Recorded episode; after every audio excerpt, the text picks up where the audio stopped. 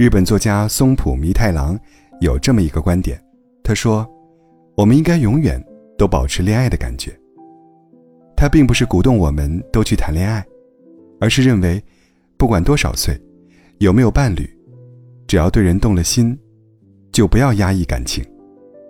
只是，别有进一步行动的打算，纯粹享受爱的愉悦。这种心情就像馥郁的香气，会弥漫在你生活的每个角落。他把恋爱的感觉描述的很美妙，但似乎是有点。精神出轨的嫌疑。我觉得，与其靠不断暗恋别人去维持生活热情，不如学会爱周围的一事一物，对整个世界保持恋爱的感觉。小的时候，我生长在农村，停电是常事。有一个夏天的夜晚，小伙伴提议，没电看不了电视，不如我们去看月光吧。月光，其实处处都有。并不需要特别走路去看，可我们几个小孩子，还是煞有介事地穿过巷子，走出村口，来到田野。银白色的月光洒落在庄稼上，洒落在我们身上。云层中，月亮无声划过，像叶子随着清澈的河水漂流，而我们的心，被洗得清凉透顶。停电的不快一扫而光。月光。让那个夜晚变成我童年最快乐的夜晚。但要到很多年之后，我才发现，那可能是自己人生第一次被纯粹的自然风物打动，第一次发现世界可以如此美和动人。而当时的月光，并没有随时间消散，直到现在，他还会时不时的重新找到我，治愈我。天地之间的日月星辰，春花落叶，流水飞雪，皆有可爱之处，而生活本身，也很可以是一道美丽的风景。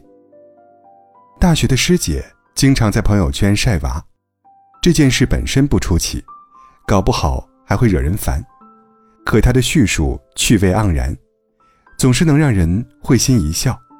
比如说，给两个孩子一人做一大海碗。俄罗斯乡村杂菜牛肉汤，忽悠娃儿说假装在圣彼得堡，娃儿说大咧巴呢。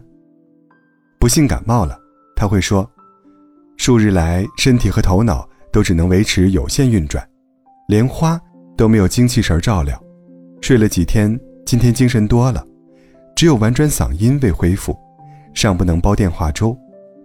自夸，原来可以是一种小幽默、小乐观。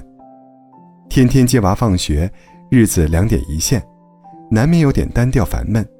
他说：“少壮不努力，老大要接娃，还要买菜做饭、辅导哄睡。此刻明月当空，一低头拆卸。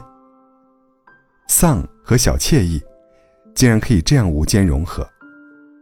真实的人生，大多一地鸡毛，把日子过成诗，过成自己想要的样子。”也经常是一种奢望，但是，无论什么样的生活，必定都有值得回味的一面。家人闲坐，灯火可亲，心怀爱意，细细咂摸，平凡中，定可发掘出真实的喜悦和触动，甚至类似失恋那样的痛苦，也能成为欣赏对象。电影《花束般的恋爱》中有一个片段。在和男主邂逅、畅聊一晚之后，女主回家，她无视爸爸妈妈的问讯，冲回到自己房间，关上门，躺在床上。她想一个人，完全不受打扰的，沉浸在之前相处的甜蜜回忆，沉浸在无边的爱中。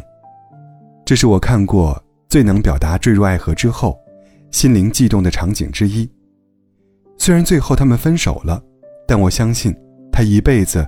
都不会忘记这个早晨，他被爱彻底点亮，走进新世界。爱，不管什么结果，都可以成为美好的回忆。二零二一年六月去世的许渊冲先生，曾经在一档节目中回忆自己翻译的第一首诗，当时他把它赠送给一个一直很喜欢的女同学，可等了五十年之后，他才收到回信。许先生动情地说：“失败有失败的美，我没有成功，但回想当年，还是觉得很美。分开也好，婚姻和残酷的生活也罢，都无法抹杀你内心的浪漫，无法抹杀你曾拥有的那些温柔、懵懂、炽热、痛苦和甜蜜。他们将永远萦绕，滋养你的心灵。”说到底，所谓对世界保持恋爱的感觉，就是把生活变成审美的游戏。现实生活也许有成败得失，但是在审美的领域上，他们是平等的。现实生活也许有很多束缚，但在审美的领域上，我们是自由的。当你觉得世界很美的时候，你就是在和世界谈恋爱。当你和世界谈恋爱，你就会觉得生活很美好。你不仅是生活的亲历者，还是生活的创造者、鉴赏者。